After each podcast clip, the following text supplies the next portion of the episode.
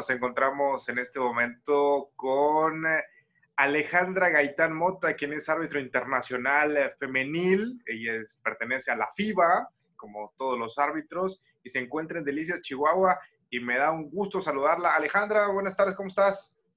Hola, Leo, muy bien, gracias a Dios. ¿Y tú? Bien, gracias.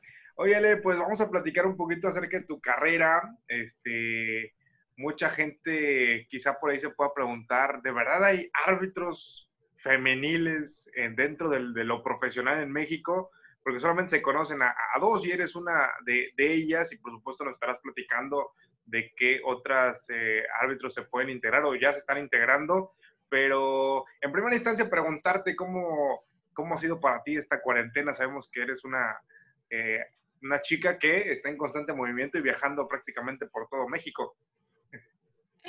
Mira, fíjate que mucha gente me dice eso, ¿no? Así como que, ¿cómo le has hecho para estar encerrada?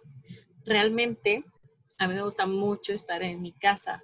Soy muy hogareña, pero mi trabajo me requiere que viaje mucho, ¿no? Entonces, créeme que para mí este tiempo, que de por sí ya tenía algún tiempo estando aquí en casa y trabajando desde casa, haciendo muchas cosas desde aquí, eh, no me ha sido como tan complicado porque pues estoy acostumbrada. Entonces, como estoy acostumbrada, pues he seguido haciendo algunas cosas desde aquí, pero sí manteniéndome en movimiento en cuanto a tratar como de aprender más cosas y de hacer más cosas, generar más cosas, para que cuando Dios permita que esto termine y podamos salir, pues que tengamos todo ya listo como para emprender de nuevo, para comenzar a hacer algunas cosas nuevas eh, y seguir también con la misma tónica en algunas cosas que deberíamos de seguir como, como lo estábamos haciendo. Claro, es, complicado incluso para, para, todos, ¿no? Los que estamos acostumbrados a andar para arriba y para abajo y estar encerrados, cuesta un poquito más, pero nos tenemos que acoplar. Y, y, ahora sí, entrando un poco más de lleno a, lo que viene siendo tu, tu persona, tu carrera, eh, ¿cómo, ¿cómo, fue para ti el llegar al básquetbol? Primero el infantil, me imagino que, que lo jugaste desde hace, pues ya mucho, ¿no? O sea, desde niña. Sí, pues, mira, me hiciste así como, uy, ya mucho. Pero sí, realmente sí es hace ya mucho tiempo porque yo comencé a jugar cuando tenía 8, ya tengo 32, así que échenle cuentas y ya, ya es mucho tiempo. Nada, pero bueno, digo, la realidad es que 32 todavía es una niña. ¿no? Ya, bueno, o sea, digo, todavía me considero una persona joven, pero sí creo también que, digo, la gran mayoría del tiempo que tengo de vida lo tengo dedicado a, jugar, a arbitrar y a estar dentro del básquet. ¿Cómo, ¿Cómo llegas al básquetbol? ¿Cómo fue tu acercamiento con este deporte? Fíjate que a mi mamá este, siempre le ha gustado mucho el básquet. De hecho, mi mamá todavía hasta la fecha juega básquet. Entonces, pues cuando yo estaba chiquita, nos llevaba con ella al gimnasio, pues nos tocaba ver y nos tocaba de repente quedarnos a, ver algunos otros juegos y pues de ahí nos, nos gustó. A mi papá siempre le ha gustado el deporte y veía mucho la NBA también, entonces pues por ahí ya traíamos como cierta predisposición al deporte y en este caso pues al básquet. Claro. Y platícanos, ¿cómo se fueron dando las cosas para que tú fueras agarrando un poquito de más cariño al básquetbol? Porque a ver, lo jugaste de infantil, luego vienen las juveniles, este, me imagino que fuiste parte de algún seleccionado, tanto a nivel local como estatal, pudiste ir a competencias. Cuéntanos un poco de ello. Fíjate que, como dices, ¿de qué manera me, me enamoré yo del básquet? Yo creo que eso fue así como que súper, súper rápido. Este, desde que yo empecé, y te digo, empecé a los ocho años, a mí me encantó y me volví como tan aficionada, tan dedicada, tan así al básquet, este, y te digo, desde que empecé, toda la, la, primaria, bueno, no toda la primaria, desde que estaba en tercero primaria hasta que terminé la carrera universitaria, pues siempre jugué. Entonces, eh, digo, fue un, yo creo que enamoramiento rápido y como de constante. Sí, tal vez, yo creo que sí. Y yo creo que de ahí, pues, de constante trabajo, ¿no? Porque como con toda relación hay que trabajarle, así yo creo que ha sido mi relación con, con el básquet. ¿Y el arbitraje? ¿Cómo llegas al arbitraje? O sea, la realidad es que muchas veces, a ver, eh, me imagino que tú tuviste, antes de entrar de lleno al tema arbitral, fuiste a estudiar a Puebla, ¿cierto? Así es, fíjate. Eh, como igual se me pasó, me preguntaste y no, no, se me pasó. Durante toda mi, mi carrera como basquetbolista, pues siempre fui parte de, de la selección del estado de Chihuahua orgullosamente. Tengo problemas aquí, ya sabes que estar en casa es complicado. Tengo a mi hija Chucha aquí. Se quiere meter, así que bueno. Eh, entonces, mira, te digo, durante todo, toda mi carrera de basquetbolista, pues siempre tuve la, la, fortuna de ser parte de la selección del Estado. También pude representar a mi país en selecciones de categorías menores. Y después eh, yo me fui con una beca para estudiar la universidad en UPAEP en el campus de Tehuacán. Y, por ejemplo, esa parte no, no la sabía. representaste a México entonces también. ¿En qué edades fue? Sí, fíjate. Uy, bien chiquita, nos tocó bien chiquita. Sabes que, eh, digo, lamentablemente no nos tocó como tener tantos torneos como tienen ahora, que cada año hay alguna competencia internacional para cualquiera de las categorías menores.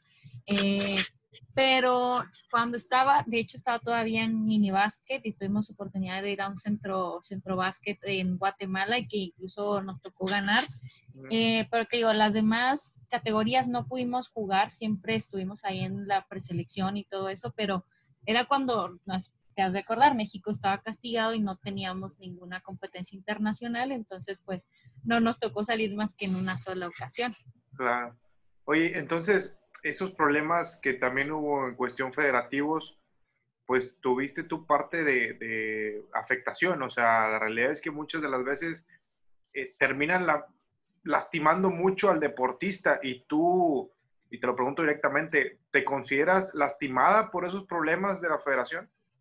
Fíjate que por mucho tiempo era algo que dolía, porque después de cada campeonato nacional, pues te veías en una lista que era una preselección y que a ver, como deportista, pues siempre quieres eh, representar a tu país, e ir a competir, ¿no? En nombre de tu país.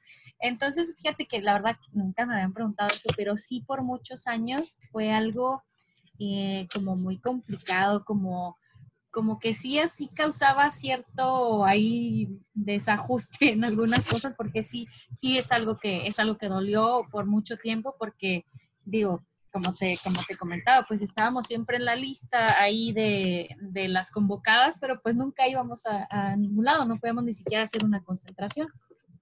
Sí, es una de las cosas que, que van a quedar ahí para la historia de, de, nuestro básquetbol, porque muchas generaciones se perdieron, quizá muchas generaciones pudieron haber ido al extranjero a jugar, pudiéndolos ver en selección nacional, y, ahí queda, ¿no? Eh, eh, tantos y tantos jugadores, porque muchas veces se habla de que no hay tanto talento en México. Por supuesto que lo hay. Lo que pasa es que hay una discusión y una pelea de poderes y de intereses que es lo que termina por lastimar y dejar fuera a muchos de, los jugadores, ¿no? Y pues como dices, ya a lo mejor ya eh, esa parte la comprende uno ya un poquito más grande porque pues te, te tienes que hacer a la idea de que hay cosas que no están dentro de tu control y pues yo creo que esa fue una de las cosas que no estaban dentro del control de, pues de ninguna de nosotras, porque éramos varias, ¿eh? o sea, no te puedo decir que nada más yo, porque toda esa generación, al menos de basquetbolistas aquí en el estado, eh, que teníamos como la oportunidad de poder representar, pues no pudimos, ¿verdad? Pero era algo que nosotras no podíamos controlar.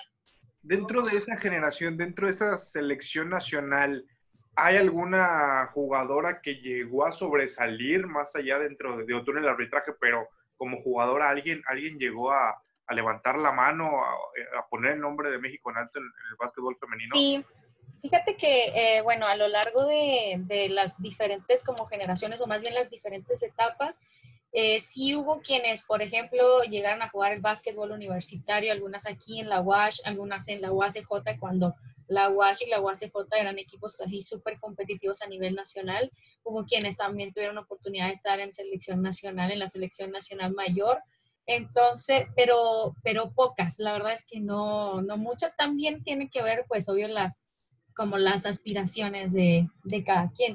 Claro. Y ahora sí, el tema arbitral. ¿Cómo llegas al, al arbitraje? como yo, así anotar y después de ahora le vas para el ruedo, para a pitar. Fíjate, fíjate cómo eh, sin querer queriendo se ligó eh, todo esto porque después de muchos años de querer como representar a México y todas estas cosas y como de, todo, todo, todo, esto que, venimos contando, eh, se abre la oportunidad de ir a un campeonato que era ya sub-21. Fíjate, te estoy hablando ya de un sub-21, todos los años que tuvieron que pasar. Entonces eh, hacen una preselección, eh, aparece por ahí mi nombre y justo antes de ir a la, a la concentración me lastimé un tobillo. Ya. Y no pude ir. Entonces, cuando eso pasa, eh, realmente yo decía, no, pues se me hace que son señales de que esto, esto no es para mí tal vez. Entonces, yo me mantenía con mi pie ahí enyesado, pero me mantenía en el gimnasio viendo los juegos. Entonces me invitaron a anotar, como dices, me invitaron a anotar. La primera vez dije que no, porque ¿cómo? Después me dijeron, oye, pero es que vas a ganar un dinero. Y dije, ah, fíjate, ahora sí me interesa. y, y, fue así, fue así que comencé a anotar y la verdad es que aprendí rápido, pero duré muy poco en la mesa porque eh, mucha gente empezó así como de, ah, deberías de quitar, deberías de, y bueno, algún día un árbitro se hizo el lastimado y me bajé a pitar y desde ahí, desde ahí empecé a pitar. Oye, y entonces también eh, viven ustedes como árbitros ciertos procesos, ¿no? Para poder llegar a una, pues, a una liga profesional, a una liga quizá estatal, como la que vive tu estado de Chihuahua. Este, cuéntanos cómo para ti fue ese, el, proceso, porque también hay un dato que, que hay que tocarlo tú sin pitar en México fuiste internacional. Eso es una de las cosas que por ahí a mucha gente no le gustó, pero que pues está en la historia del, del arbitraje nacional, ¿eh? A ver, a ver, vamos a, vamos a poner esto ahí así como bien claro.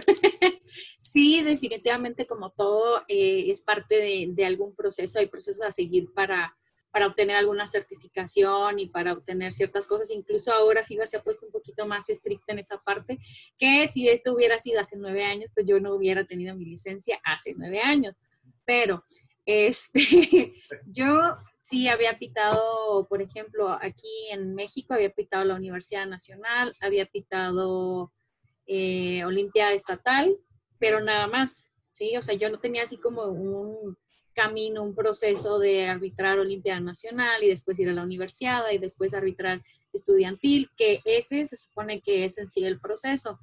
Em, entonces, justo cuando yo estaba en la universidad, estaba yo obviamente concentrada pues en, estudiar y en jugar. Iba a decir jugar primero, pero viste, lo, lo cambié bien.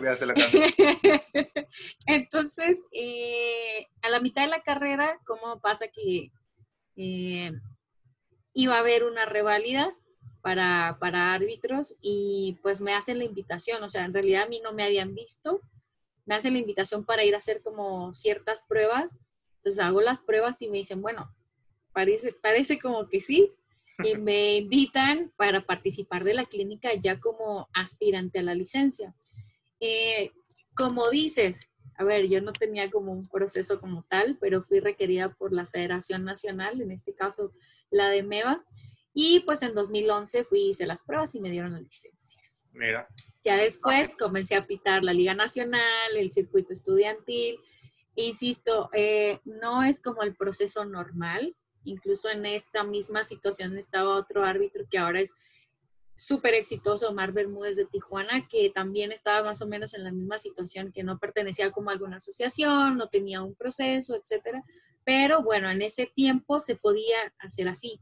Ahora, te digo, como te digo, la FIBA pues ya es más estricta en este aspecto de que para aspirar a tener una licencia debes de tener cierto proceso, tener cierta cantidad de años arbitrando en la liga profesional de tu país, debes de ser mayor de 25 años, en ese entonces yo tenía 23 años, entonces digo, en ese entonces la verdad es que yo no hubiera podido tener la licencia. Claro. Y ahí, por ejemplo, mencionas a Omar Bermúdez, que no es el que fue al Mundial, Omar.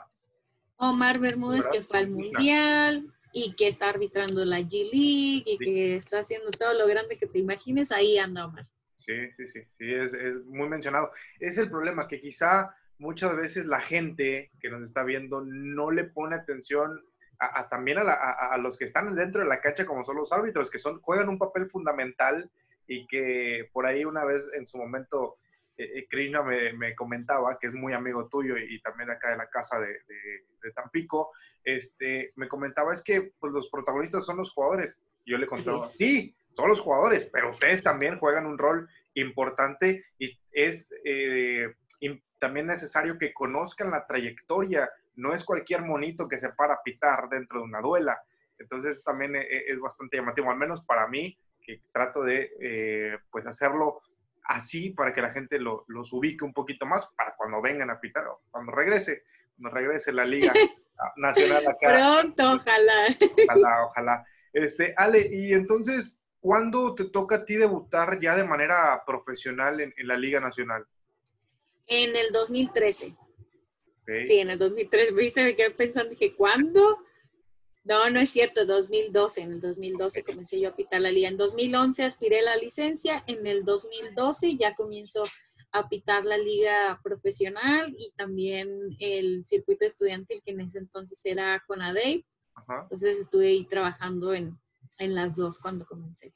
¿Recuerdas qué partido fue? Claro que recuerdo, en la ciudad de Toluca fue Halcones de Jalapa contra Gigantes del Estado de México. Ah, bueno. En ese entonces Halcones era Víctor Mariscal, era Nana, Lorenzo Mata, ah, etcétera, etcétera. Ahí va. Así es, entonces me tocó, exactamente, justo ese equipo, me tocó, me tocó debutar, me tocó debutar ahí con, ese, con esos Cuéntanos la sensación que tuviste al ver tu nombre para ese partido porque como lo mencionamos, no era cualquier equipo. Ver, a Gigantes, bueno, está bien, punto y aparte. Pero Halcones de Jalapa, el máximo ganador hasta el torneo anterior, con la base de la selección nacional. Con, los nombres. No, no, no, con un equipo que la verdad imponía tanto para la gente que los iba a ver, el rival y por supuesto el cuerpo arbitral.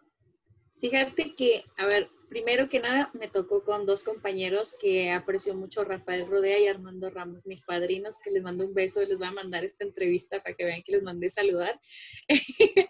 Eh, o sea, yo sabía que iba así como que súper bien acompañada, eso yo lo sabía, pero a mí me daba una emoción que no te imaginas. O sea, como que yo no tenía, al principio no tenía idea, como que no... Mira, todo esto incluso desde la licencia yo no tenía idea de la magnitud de lo que estaba haciendo. ¿eh? Yo fui y quise quedar porque no me gusta perder ni a las canicas. Entonces, después cuando entro a la liga, pues obviamente yo quería aparecer en el rol. Y cuando veo mi nombre fue como, ¿es en serio? Fue una emoción bien grande, bien, bien grande. Y después eh, ya todo eso de llegar a la cancha y empezar a cuando salgo y veo a todos estos tipos ahí, este, me causa mucha emoción, pero también obviamente un gran sentido de responsabilidad, eh, pero bien segura y consciente de que estaba haciendo lo que yo quería hacer. E, es que es increíble, ¿no? Nos pasa a nosotros mismos cuando vemos al jugador en la tele, ¿no?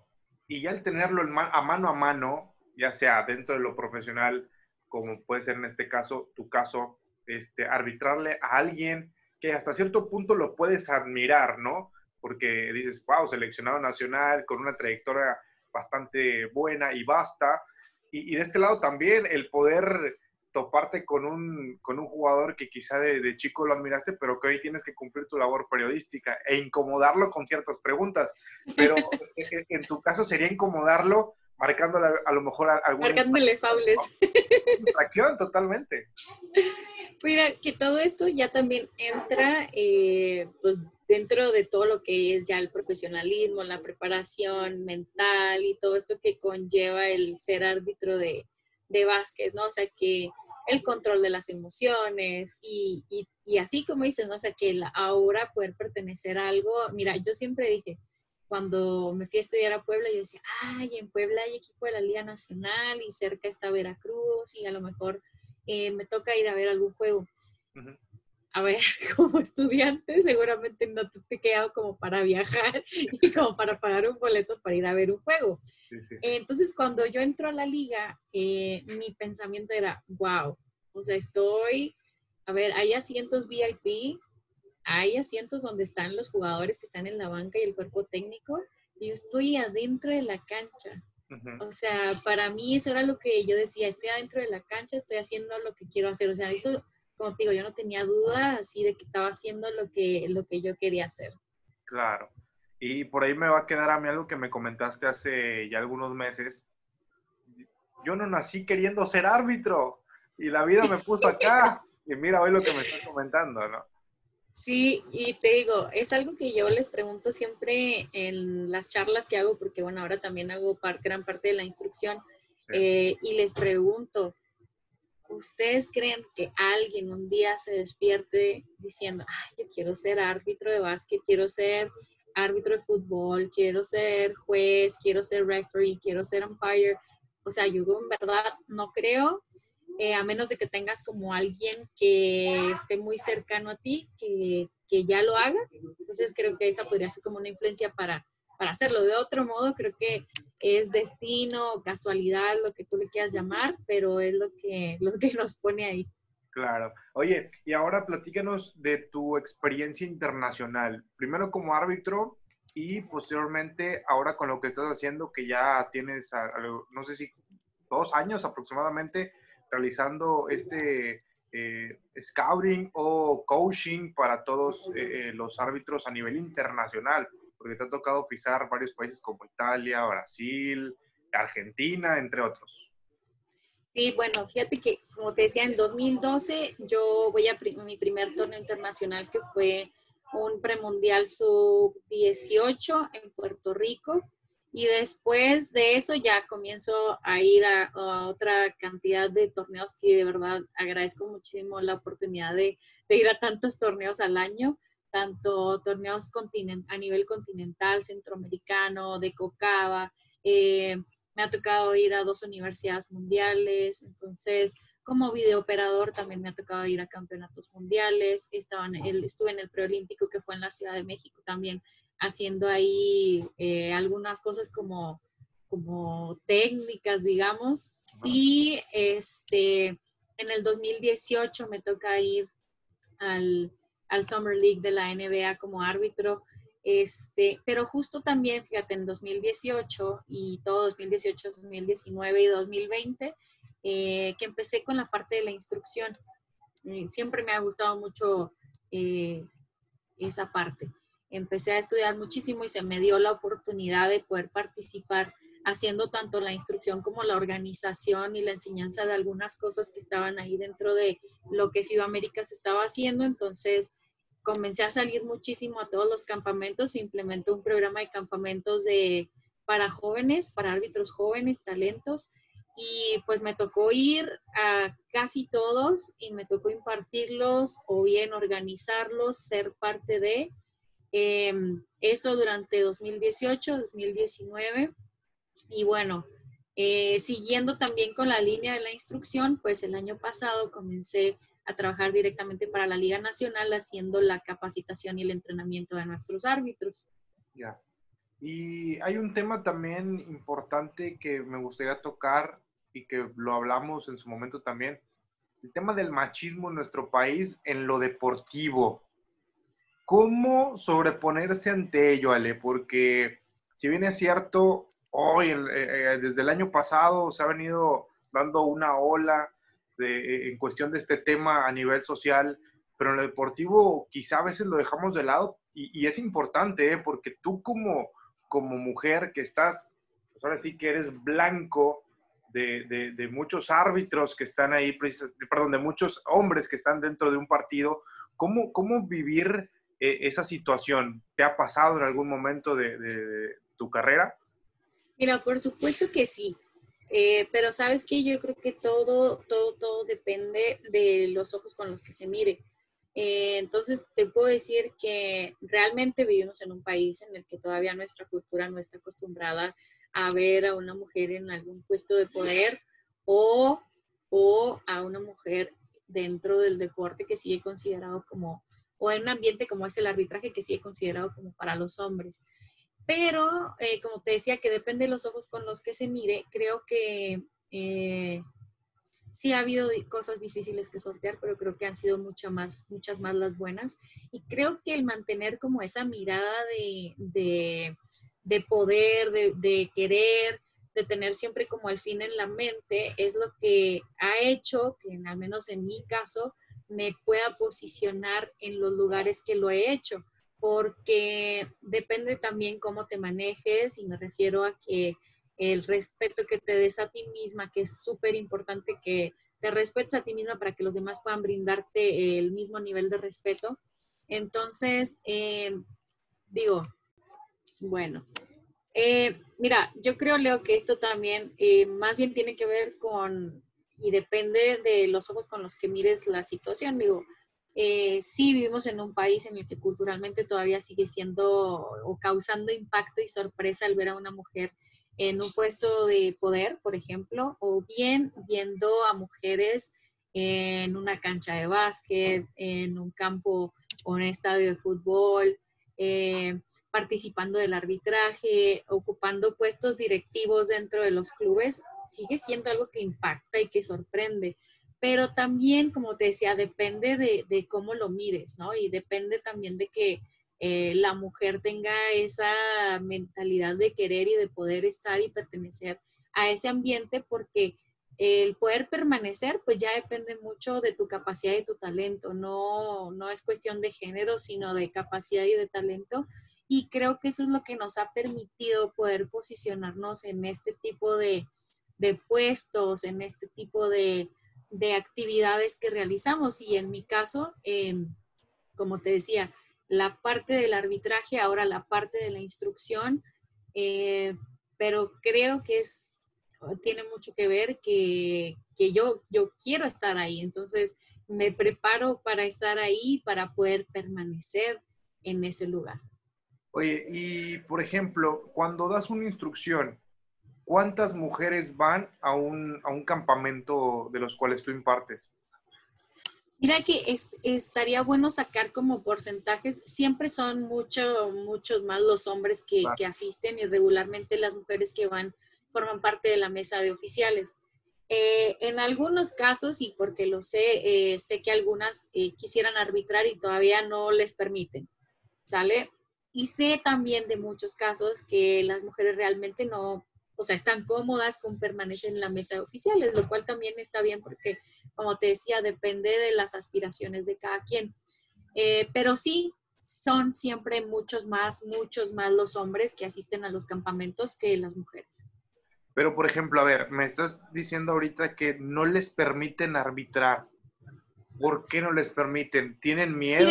el hombre tiene lo que, supere, no sé, no sé si sea, no, la verdad no sé a qué se deba, pero sí creo que eh, tiene mucho que ver la cultura, tiene que ver mucho la cultura y, el, y, la mentalidad del país en el que vivimos y del continente en el que vivimos, porque si bien no es algo propio de México y, y tal vez ni siquiera el continente es algo mundial, ¿no? Pero sí, sí seguimos como que todavía peleando eh, oportunidades, no lugares, sino las oportunidades que sean igualitarias y creo que también ha sido algo que eh, hemos ido mejorando mucho al, pasar del tiempo, al menos en lo que en el tiempo que yo tengo de experiencia, yo creo que hemos mejorado mucho en esa parte. Claro, y, qué bueno, porque, a ver, yo, yo siempre he dicho que incluso la mujer es mucho más capaz que el hombre. Simplemente que, que, nosotros nos ponemos en una zona de confort, al igual que la mujer, como lo estás diciendo, y que no, no se siente con la seguridad de a lo mejor poder incrementar su nivel, en este caso del arbitraje, pasando de una mesa de anotación a una cancha. Eh, eh, hasta cierto punto. Sí. Y es que, ¿sabes que Mira, también, como te decía, entre que tienen que ver las aspiraciones, también tiene que ver que como mujeres, pues también pueden ser que tengan otro tipo de responsabilidades, como por ejemplo, si tienes hijos, ya no es como tan fácil que puedas viajar, ¿no? O que puedas tal vez llevarlo contigo a todas partes, que te implique otro gasto, que te implique, te implica muchas cosas, o sea, además del querer eh, estar y permanecer, que también son como las circunstancias en las que vivimos o, o como te decía, a veces muchas que están estudiando, eh, no, no hay imposibles, eso sí, no hay imposibles, pero sí se convierte en algo eh, un poquito más difícil de manejar, pues cuando eres mujer y que tienes familia, tienes hijos, cuando tienes ya otro tipo de responsabilidades para poder eh, pertenecer a algún deporte, algún club o no sé, el arbitraje en sí. Oye, Ale, y sin duda, digo, ya que estamos aprovechando el platicar también del básquetbol y que hoy señalas que trabajas para la liga o que estás dentro de esa organización y hasta donde puedas responder, pero tengo que ser también muy, muy, muy directo con la pregunta. ¿Qué pasa con la liga? ¿Por qué cada vez vemos menos equipos para esta temporada que viene, si es que puede arrancar en tiempo y forma debido al COVID-19? No va a estar Huracanes, no va a estar eh, Puebla, no va a estar Torreón. Por ahí ayer me enteraba que por ahí Fresnillo también está eh, veremos si continúa, pues sabiendo que Fresnillo es filial de Zacatecas, de los Mineros. ¿Qué pasa con la liga? ¿Por qué cada vez vemos menos, menos eh, equipos dentro de una liga que acaba de cumplir 20 años? Bueno, fíjate que, como dices, a lo mejor las circunstancias que, que estamos viviendo ahora tienen mucho que ver. Eh, pero no sé si recuerdas que la temporada pasada había mucho más equipos que en las temporadas pasadas, ¿no? Entonces, eh, digo, no sé, no sé en cuanto al manejo que yo creo que sería de los clubes en este caso, eh, y, lo que, y lo que se habla ahora, pues es de que muchos de ellos tenían como eh, ¿cómo se puede llamar? Como algo por parte del gobierno y obviamente pues ahora con esta situación que estamos viviendo pues es algo que tiene que ser destinado obviamente a otro tipo de causas. Entonces pues yo lo que sé es que están trabajando para poder regresar y regresar con fuerza, regresar y tienen, ellos siguen teniendo como que la misma misión de, de ser la mejor liga del país, de ser una liga que provea de espectáculo sano eh, de baloncesto a nuestro país. Entonces, créeme que, pues bueno, se está trabajando en, en eso también.